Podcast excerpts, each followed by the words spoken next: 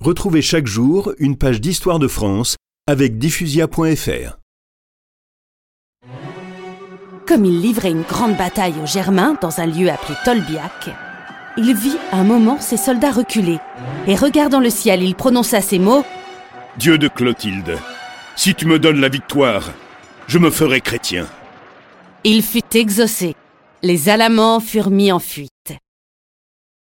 Clovis tint parole, et avec trois mille de ses compagnons, il reçut le baptême des mains de Saint Rémy.